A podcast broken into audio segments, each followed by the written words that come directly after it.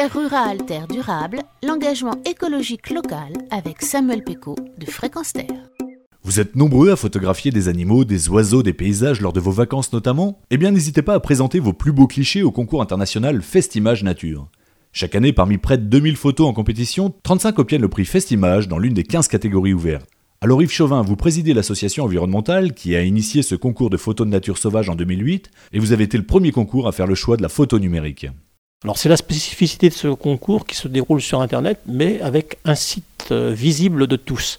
C'était une question pour nous de transparence et de permettre aussi à des personnes qui n'ont pas les possibilités, hein, euh, que ce soit physique, que ce soit des possibilités parce qu'elles bah, n'habitent pas dans une région où il y a énormément d'espèces à voir, où elles n'ont pas envie de passer des nuits dans un, une tente à fût euh, pour observer une espèce, de pouvoir voir des, espèces qu'ils n'auront jamais l'occasion de voir autrement, en se disant que la nature était belle et qu'il fallait absolument la protéger.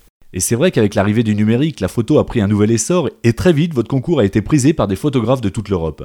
N'avait pas du tout prévu que ça prendrait cette ampleur. Alors le fait d'avoir fait le choix d'Internet sans doute au bon moment, le fait d'avoir des présidents de jury qui ont été des, sont des personnalités dans le monde de la photo animalière, Jean-François Elio pour le premier, qui est considéré comme le, photographe naturaliste. On a eu euh, Louis-Marie Préau à Nangevin euh, pour la seconde édition, Daniel Magnin euh, l'année dernière, et puis cette année, Laurent Gélin, qui est un photographe plus axé sur le safari urbain.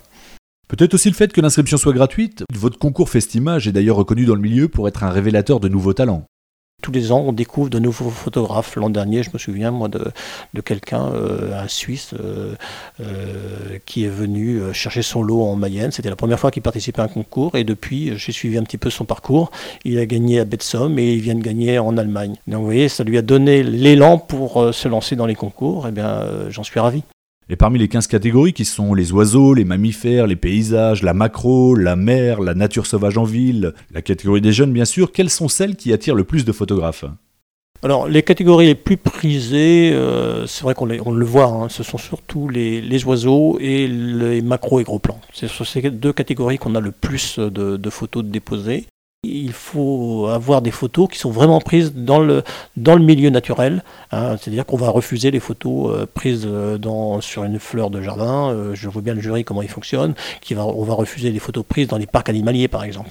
Pour terminer, Yves Chauvin, est-ce que vous avez un conseil à donner à nos auditeurs qui voudraient participer à la cinquième édition en 2012 le meilleur conseil qu'on puisse donner euh, donc à vos auditeurs, c'est de préparer le concours suivant et de faire des photos de nature sauvage, de s'intéresser à la nature, de l'observer, de la regarder et de faire les photos quand ils le peuvent. D'ores et déjà, chers auditeurs, rendez-vous sur le site de Festimage, pour le plaisir des yeux bien sûr, mais aussi pour élire le cliché qui obtiendra le prix des internautes 2011 du concours international de la photo de nature sauvage. Réécoutez cette chronique sur notre site fréquenceterre.com à la rubrique Terre rurale, Terre durable.